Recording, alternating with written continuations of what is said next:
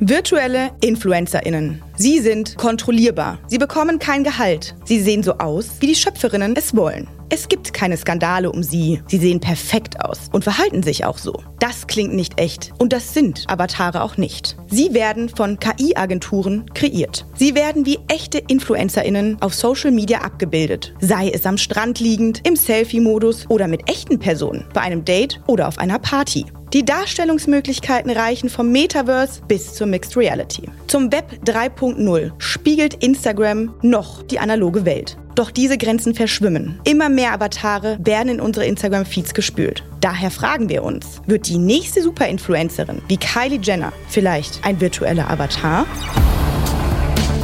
Innovative Natives. Der Podcast von SKW Schwarz. Hi, wir sind Clara und Paul und genau diese Frage, also ob die nächste Superinfluencerin wie Kylie Jenner vielleicht ein virtueller Avatar ist, die wollen wir heute Lara stellen. Herzlich willkommen, schön, dass du hier bist. Hallo ihr beiden. Lara, du bist seit vier Jahren Anwältin für gewerblichen Rechtsschutz bei SKW Schwarz und beschäftigst dich im Grunde mit allen fancy Themen rund um kreative Inhalte. Außerdem bist du spezialisiert auf Branded Content und Influencer Marketing und wurdest gerade als IP Rising Star ausgezeichnet. Also du bist genau die richtige Kandidatin für heute. Wow, das ist auf jeden Fall eine krasse Einleitung. Vielen Dank, lieber Paul. Ja, also wir haben uns viel damit beschäftigt in den letzten Monaten, beobachten den Trend weiter und ich freue mich auf das Gespräch. Wir fangen direkt mal mit der Intro-Frage an. Ist es denn denkbar, dass die InfluencerInnen der Zukunft virtuelle InfluencerInnen sein werden? Ja, grundsätzlich erstmal ist es denkbar aus unserer Sicht, aus vielerlei Hinsicht auch sinnvoll, glaube ich, weil wir in den letzten Jahren ja einige Influencer-Skandale miterleben mussten, die für die betroffenen Unternehmen, die Kooperationsverträge hatten, sehr unschön waren. Andererseits muss man aber sagen, virtuelle Influencer gibt's nicht erst seit gestern, sondern schon seit einigen Jahren und der Trend ist noch nicht so richtig übergeschwappt. Der kommt aus Südamerika. Viele bekannte virtuelle Influencerinnen sind brasilianische Kreation und bei uns ist es noch nicht so etabliert. Deshalb bleibt abzuwarten, ob der Trend noch ja, ein kleiner Spätzünder wird. Ich würde jetzt mal behaupten, dass wir Menschen auf Social Media folgen, die wir als authentisch wahrnehmen und die dadurch ja irgendwie echt sind. Jetzt gibt es zum Beispiel Lil Michaela, das ist eine Instagram-Avatarin mit fast drei Millionen Followern. Wie erklärst du dir, dass sowas zustande kommen kann? Ja, also der ursprüngliche Hintergrund, wieso Influencerinnen so erfolgreich sind, war ja, dass sie wirken wie eine natürliche Person, die eigentlich auch deine Freundin sein könnte. Und durch diese Nahbarkeit ist man als Konsument, als Konsumentin in die Rolle versetzt, dass man glaubt, dass die Produkte, die dort beworben werden, die die Avatar, äh, Avatarin, jetzt habe ich die die Influencerin, in dem Fall noch eine natürliche Person, dort bewirbt und gut findet, auch mir gefallen könnten. Und deshalb entsteht über die Dauer, in der ich so einer Influencerin folge, ein emotionales Bindungspotenzial. Das heißt, ich fühle mich nachher wie einer Bekannten verbunden. Und deshalb glauben die Unternehmen, die Influencer in ihrem Marketingmix einsetzen, dass man dadurch eben eine sehr schnelle Kaufentscheidung erreichen kann. Dazu habe ich auch was ganz Spannendes gesehen. Die Universität Würzburg, die hat ein Forschungsprojekt zu virtuellen InfluencerInnen. Und die haben eine Umfrage gemacht mit dem Ergebnis, dass die Nahbarkeit bei virtuellen Influencerinnen in der Zukunft sogar stärker sein könnte als bei realen Personen. Und die erklären es damit, dass dann im Metaverse die Vorstellung, dass Follower die virtuelle Influencerin wirklich treffen könnten, also in virtuellen Räumen, näher kommen können als in einer analogen Welt. Weil in einer analogen Welt trifft man sich ja jetzt nicht zum Kaffee trinken mit der Virtual Influencerin oder Kylie Jenner, genau. Und dass damit irgendwie in Zukunft so eine Glaubwürdigkeit fast wie ein Avatar mit echten Influencerinnen gleichzustellen. Wie wir bei Lil Michaela beobachten, hat sie einfach durch das, was mit ihr geschaffen wurde, auch eine gewisse Begeisterung bei den Followern geschaffen. Das heißt, die Follower und Followerinnen sind einfach von diesen technischen Möglichkeiten, dass dieser Charakter so echt aussieht und sich so bewegt wie du und ich im wahren Leben, so begeistert, dass man sich deshalb vor allem anguckt und dass man diesem Profil deshalb folgt. Ob am Ende das einem Menschen gleichzusetzen sein wird und ob die Avatare ein emotionales Bindungspotenzial erreichen, was die echten Personen erreichen können, ist aus unserer Sicht noch ein bisschen offen. Man muss allerdings auch sagen, wir kennen die Influencer und Influencerinnen, wie du sagst, ja nicht persönlich. Das heißt, die Glaubwürdigkeit wird durch Influencer-Skandale immer wieder in Frage gestellt. Zuletzt Finn Kliman, von dem wir dachten, dass er das sei, was wir immer gedacht haben. Und auf einmal war er vielleicht was ganz anderes, bis heute ungeklärt. Da muss man sehen, dass wir da kein Zwei-Quellen-Prinzip haben. Das heißt, im Journalismus würdest du sagen, ein guter Inhalt ist immer dann ein guter Inhalt, wenn ich vorher meine Quelle verifiziert habe. Wenn eine Kylie Jenner mir etwas vorstellt, glaube ich nicht, dass jemand zu Hause hingeht und nochmal verifiziert, ob das, was sie da gerade über das Produkt erzählt hat, wirklich stimmt. Und das könnte dann im Endeffekt ein Avatar genauso wie Kylie ja. Jenner. Da fällt mir auch ein, es gibt ja auch schon so Vorstufen, weil du ja auch eben noch meintest, dass es auf dem deutschen Markt zumindest jetzt noch nicht ganz so weit vorangeschritten ist wie im asiatischen oder brasilianischen oder auch auf dem amerikanischen. Als Vorstufe würde ich da jetzt zum Beispiel sagen, was wir ja auch noch alle kennen, auch aus Kindheiten, ist ja Barbie.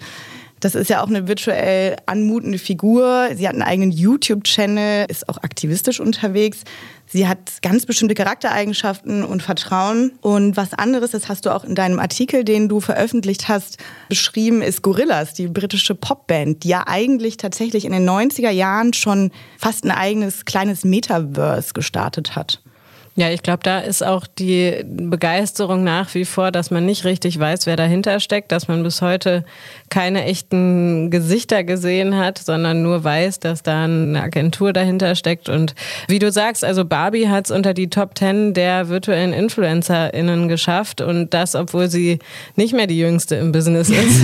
und deshalb kann man schon sagen, dass wir mit Barbie sicherlich auch das Unternehmen dahinter in Verbindung bringen, unsere Kindheitserfahrung Erfahrung und dadurch Barbie möglicherweise einen gewissen emotionalen Vorsprung hat gegenüber einer Influencerin wie Lil Michaela, die bislang noch keiner kannte. Aber sicherlich, wenn ich jetzt mal an die Kampagne von Calvin Klein denke, als Mixed Reality Kampagne, schaffen wir den Sprung möglicherweise durch solche technischen Fortschritte, dass wir einen virtuellen Influencer zusammenbringen mit einem echten Model oder einer echten Influencerin.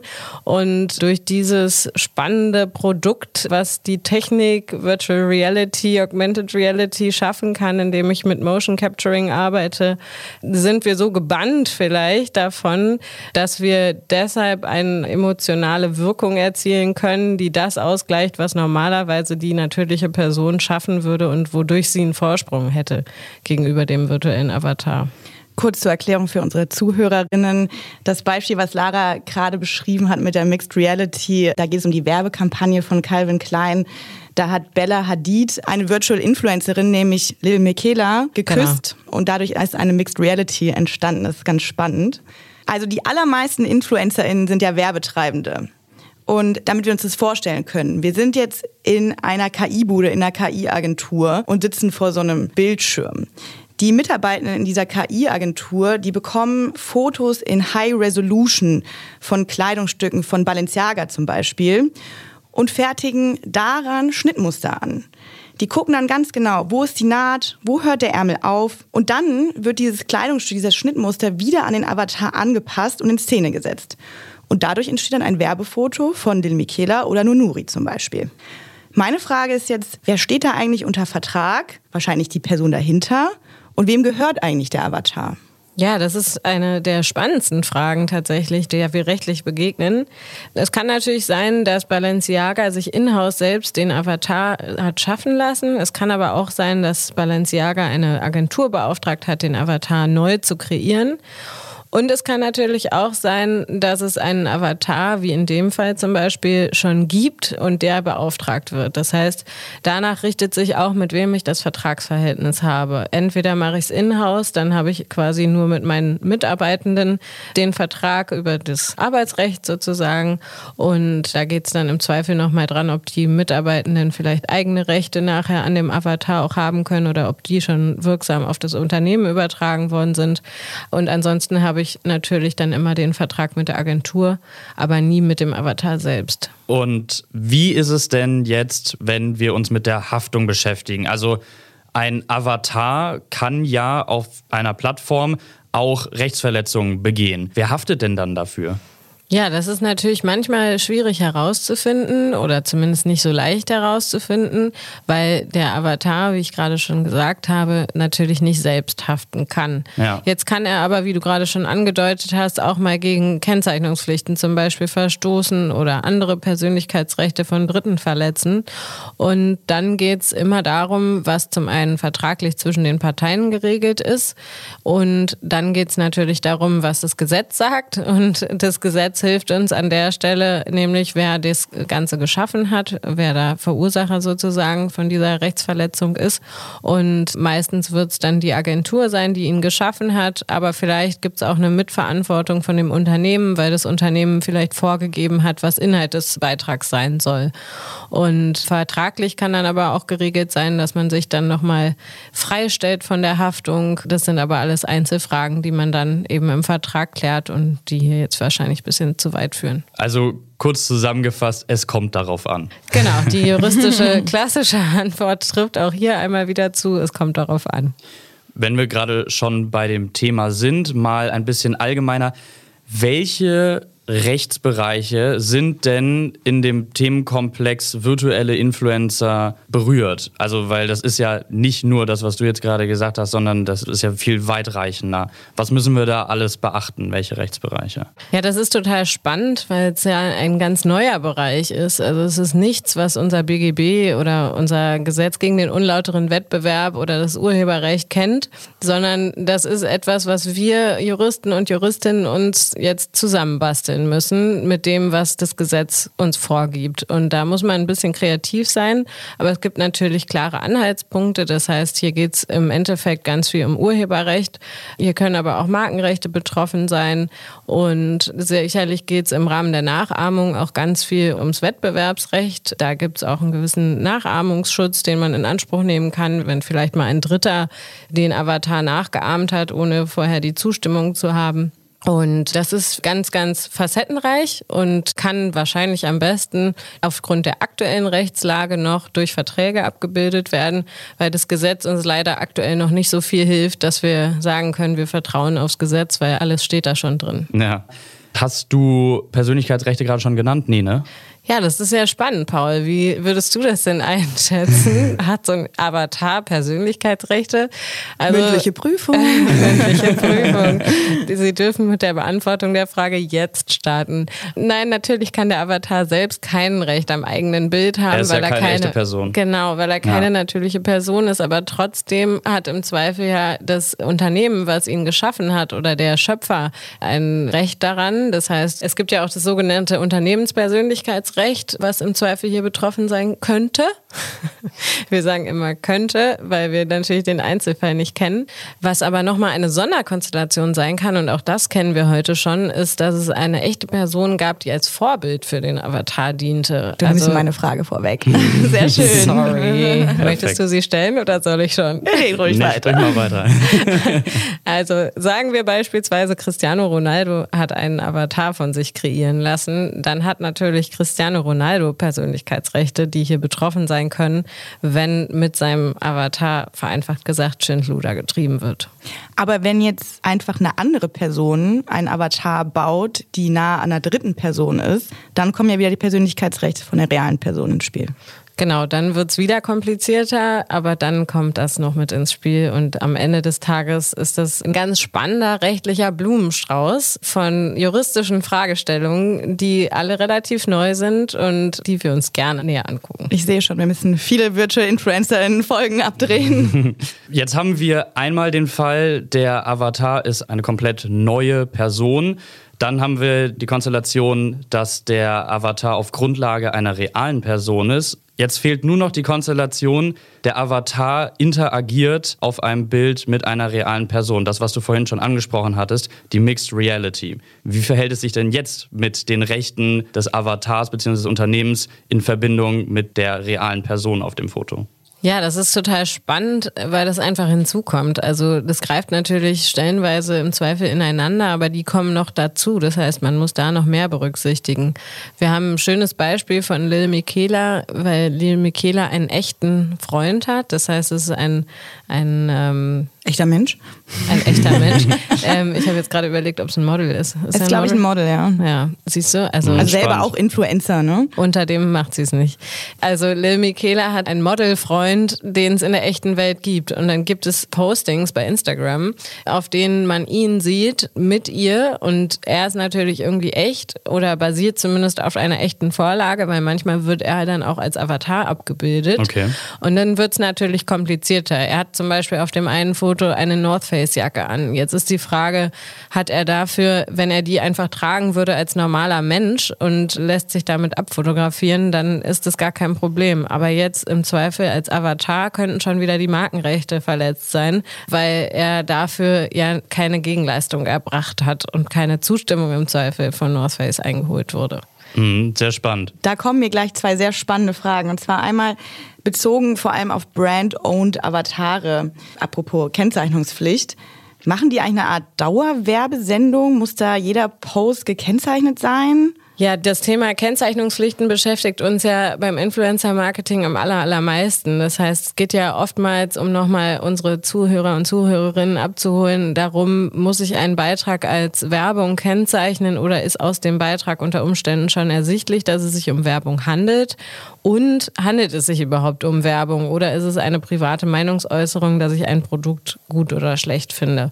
Beim virtuellen Avatar stellen sich im Zweifel die Fragen natürlich auch. Allerdings hast du natürlich recht, dass man gar keine privaten Beiträge posten kann von dem Avatar. Bei Lil Michaela ist es jetzt aber so, dass sie ein Profil hat, auf dem sie auch zwischendurch ganz normale Beiträge aus ihrem Alltag teilt, die keinen Bezug zu einem Unternehmen oder einem Produkt haben. Das heißt, da kommt man man schon wieder an eine Schwelle, an der man beurteilen muss, ob es sich um Verbrauchertäuschung handeln könnte, wenn nicht gekennzeichnet wird.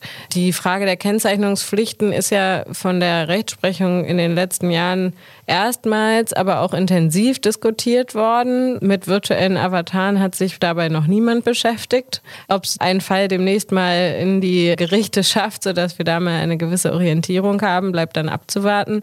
Aber man kann zumindest sagen, dass wahrscheinlich tendenziell ein werblicher Charakter anzunehmen ist, weil ein Avatar selten als private Idee, als Freizeit-Hobby geschaffen wird, sondern meistens ein Unternehmen dahinter steckt, was auch eine gewisse Gewinnerzielungsabsicht hat und das eigene Unternehmen dadurch pushen möchte. Ja, das ist echt spannend. Es eröffnen sich ganz neue Rechtsbereiche.